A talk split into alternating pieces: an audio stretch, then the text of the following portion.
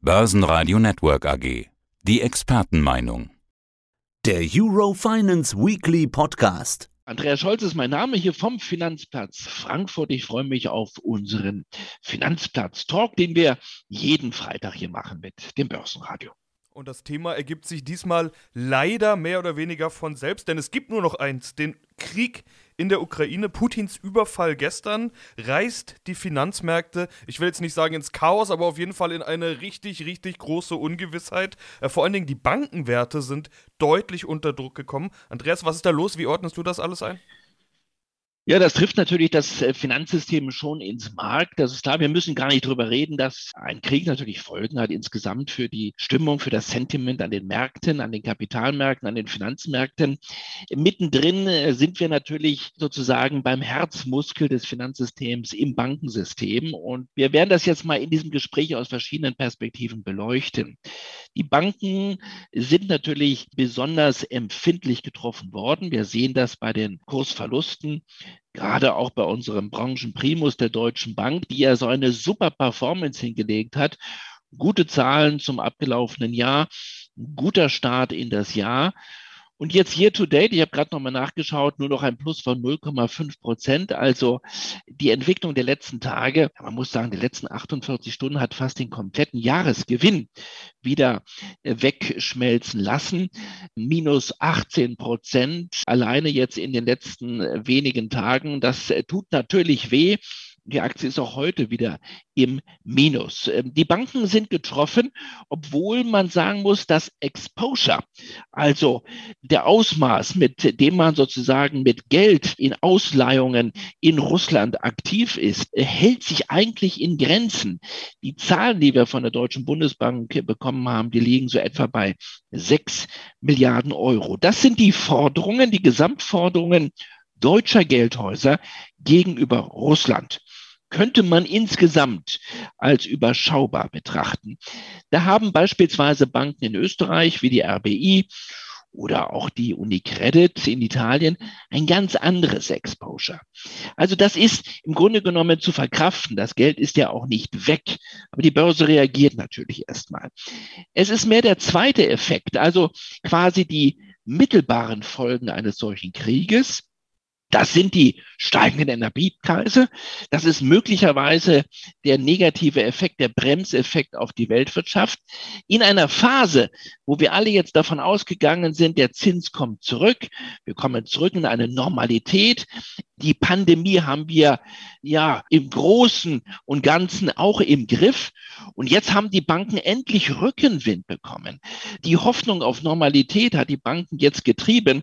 Und nun kommt ein Krieg in Europa, auf europäischem Boden dazu. Und es besteht zumindest die Gefahr, dass hier ein Strich durch diese Konjunkturrechnung gemacht wird. Es sind also einerseits die unmittelbaren Effekte. Da müssen wir uns auf sozusagen das Exposure konzentrieren. Und dann sind es die mittelbaren Effekte, die möglichen Folgen.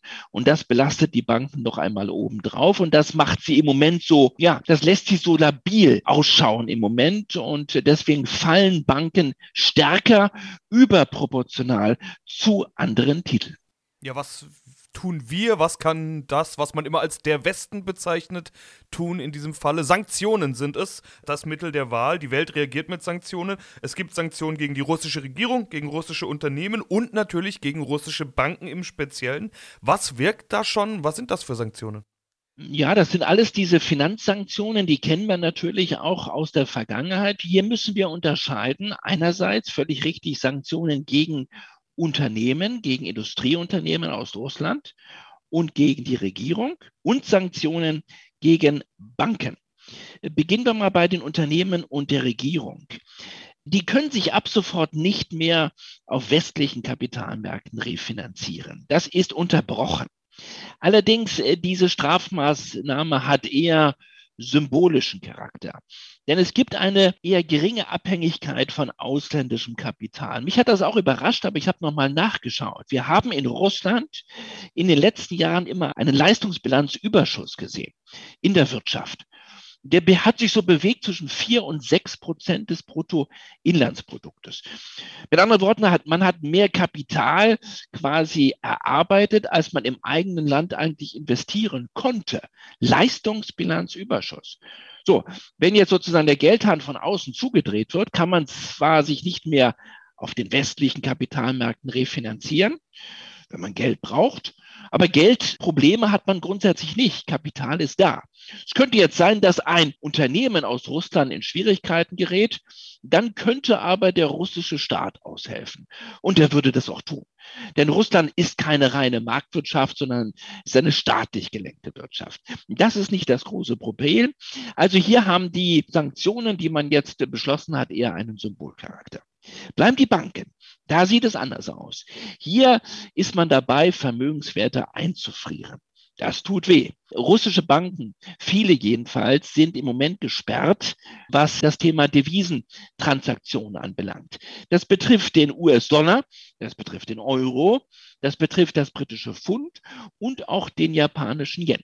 Wenn man diese Transaktion nicht mehr durchführen kann, dann kann man nur noch ganz schwer grenzüberschreitende Geschäfte tätigen. Aber man muss auch sagen, Sebastian, es sind noch nicht alle russischen Banken auf der Sanktionsliste. Also das Geld kann woanders hinwandern.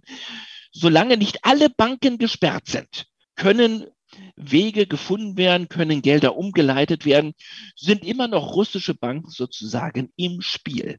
Also äh, das sind zwar Maßnahmen, die tun weh, die greifen Schritt für Schritt, aber noch läuft das System an sich, ich will nicht sagen rund, aber Teile des Systems, des russischen Bankensystems laufen weiter. Na, apropos wehtun, als Obersanktion ist ja immer diese Abschaltung von SWIFT im Raum, also dieses internationale Zahlungssystem. Aber irgendwie so richtig traut man sich da noch nicht ran und es ist ja bisher auch noch nicht geschehen. Warum eigentlich? Tut man sich da selber weh oder was ist der Hintergrund? Ja, offenbar. Und das ist wieder mal eine Schwäche, die Europa zeigt und die Welt. Man spricht hier nicht mit einer Stimme. Offenbar ist es auch so, dass die deutsche Position dagegen ist. Der Bundeskanzler soll sich gestern Abend nicht dafür ausgesprochen haben, diesen nächsten Schritt zu gehen. Die Briten, habe ich gerade gelesen, wollen das. Sie sind dafür, SWIFT abzuschalten. Die Amerikaner sagen, wir würden es machen, aber wir brauchen da auch die Stimme der Europäer wir können das nur gemeinsam entscheiden. Also es kann jetzt nicht sein, dass da nur die Amerikaner den Stecker ziehen. SWIFT ist ja sozusagen ein multinationales System. Es ist ein Kommunikationssystem. Das müssen wir auch verstehen. Es ist ein Kommunikationssystem zwischen den Banken, das Transaktionen sozusagen erleichtern soll. Die Kommunikation zwischen den verschiedenen Häusern. Es kann Transaktionen verhindern. Das haben wir beim Iran gesehen. Der Iran wurde abgeschaltet vom SWIFT-System. Aber es kann, auch wenn es etwas dauert, ersetzt werden. Das heißt, selbst wenn man jetzt die Russen von SWIFT wegnehmen würde, abschalten würde, das wäre ein nächster sehr, sehr harter Schritt, dann könnte trotzdem Russland an einem neuen System arbeiten oder sich mit den Chinesen gleich zusammentun. Also es würde auch hier wieder einen Plan B oder einen Plan C geben. Und es tut uns natürlich in gewisser Weise auch weh, denn es geht dann nicht mehr rückwärts. Die Transaktionen zurück, wenn wir jetzt sozusagen Gelder zurückbekommen wollen, werden auch erschwert. Das sind alles Gründe, warum man sich im Moment politisch so schwer tut, diesen nächsten Schritt zu gehen. Aber er müsste eigentlich sein, er wäre mehr als ein symbolischer Schritt. Es wäre eine wirklich sehr, sehr harte Maßnahme. Und sie hat damals beim Iran auch klare Wirkung, also ganz klare Wirkungstreffer gezeigt.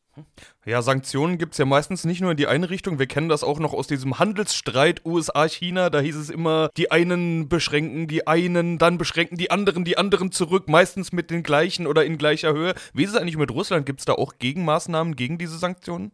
Ja, Russland hat gestern schon gedroht. Also das russische Außenministerium hat gesagt, wir werden mit sehr harten äh, Gegensanktionen reagieren. So harte, wie es der Westen noch nie zu spüren bekommen hat. Das schärfste Mittel, was Russland hat, ist natürlich ein Stopp der Gaslieferungen. Ich würde mal sagen, das würde uns sogar äh, stärker treffen als jetzt das Abschalten einzelner russischer Banken. Das hätte sogar noch größere Wirkungstreffer möglicherweise als eine Abschaltung Russlands vom SWIFT-System. Wie sieht sieht das aus in Sachen Gas? Wir haben noch gut gefüllte Gasspeicher in Europa. Das heißt, der Winter, der jetzt gerade zu Ende geht, ist kein Problem. Vor allen Dingen, wenn die Temperaturen jetzt wieder hochgehen. Im Sommer aber, äh, Sebastian, müssen die Gasspeicher wieder aufgefüllt werden. Dann bräuchten wir wieder neues russisches Gas und dann könnten wir ein Problem bekommen. Denn spätestens im Herbst müssen die Gasspeicher wieder gut gefüllt sein. Also im Moment ist es für uns zyklisch ganz okay. Saisonal könnten wir jetzt ein bisschen pokern. Wir können auch gucken, gibt es für uns hier einen Plan B, also Flüssiggas beispielsweise von den Amerikanern. Das würde aber wahrscheinlich dieses Gasdelta nicht ganz ausgleichen. Wenn die Russen hier wirklich harte Linie fahren und ein absolutes Stopp sozusagen verhängen in Sachen Gaslieferung, dann wäre das schon eine relativ harte Gegensanktionsmaßnahme. Also das muss man immer von zwei Seiten betrachten, Sanktionen und Gegensanktionen und da sind wir mitten im Spiel, mitten im Kampf, mitten im Krieg. Wir haben jetzt ganz viel über Russland, Ukraine, Sanktionen und so weiter gesprochen. Normalerweise unterhalten wir uns ja immer über die Geldpolitik, EZB und FED. Was hat das eigentlich alles für Auswirkungen auf die? Ja, jetzt wird's richtig spannend. Also wir, genau, damit haben wir alle nicht gerechnet. Ich will nicht sagen, dass das jetzt ein schwarzer Schwan war. Die Ukraine-Krise vor unserer Haustür, vor der europäischen Haustür, sie war ja augenfällig schon die letzten Wochen und Monate. Aber jetzt haben wir Krieg. Wir haben entsprechende Marktreaktionen. Wir hatten schon in den letzten Wochen und Monaten hohe Energiepreise. Und jetzt wird sozusagen der Nachbrenner gezündet bei den Gaspreisen, beim Öl, bei den Rohstoffpreisen. Das heißt, die Inflation bekommt nochmal so richtig den Turbo zugeschaltet, obwohl sie schon heiß gelaufen war. Das ist das eine Problem. Jetzt könnte man sagen, da können wir nichts tun. Da kann sozusagen die Geldpolitik ja nichts machen. Mindestens 50 Prozent, darüber haben wir gesprochen, der Inflation ist energiepreisbedingt. Hier kann die Geldpolitik nichts tun. Das hat ja Christine Lagarde auch gesagt. Aber Inflation wird jetzt noch mehr zu einem Problem werden. Auf jeden Fall für die nächsten Wochen. Die Inflation konnte noch höher steigen, als wir es ohnehin erwartet haben in den letzten Wochen. Da müsste eigentlich ja die Geldpolitik jetzt noch härter reagieren. Auf der anderen Seite Tja, kann man sich jetzt wirklich einen 50 Basispunkte Zinsschritt in Amerika vorstellen im Monat März in dieser so labilen, allgemein labilen Verfassung der Weltfinanzmärkte? Und das ist die Krux der Medaille. Das ist das Schwierige.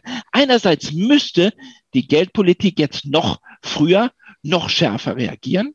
Sie kann es aber eigentlich nicht tun, weil sie natürlich mit zu schnellen Zinsanpassungen jetzt sozusagen in diese labile Marktphase hinein noch mehr Verunsicherung schaffen würde. Und das ist dieser Drahtseilakt. Und das wird jetzt so schwierig werden. Und die ersten Tauben im EZB-Taubenschlag melden sich schon wieder und sagen, Vorsicht, wir haben eine ganz andere Situation als noch vor vier Wochen. Vielleicht müssen wir sogar die Zinswende noch ein bisschen ja, vor uns herschieben.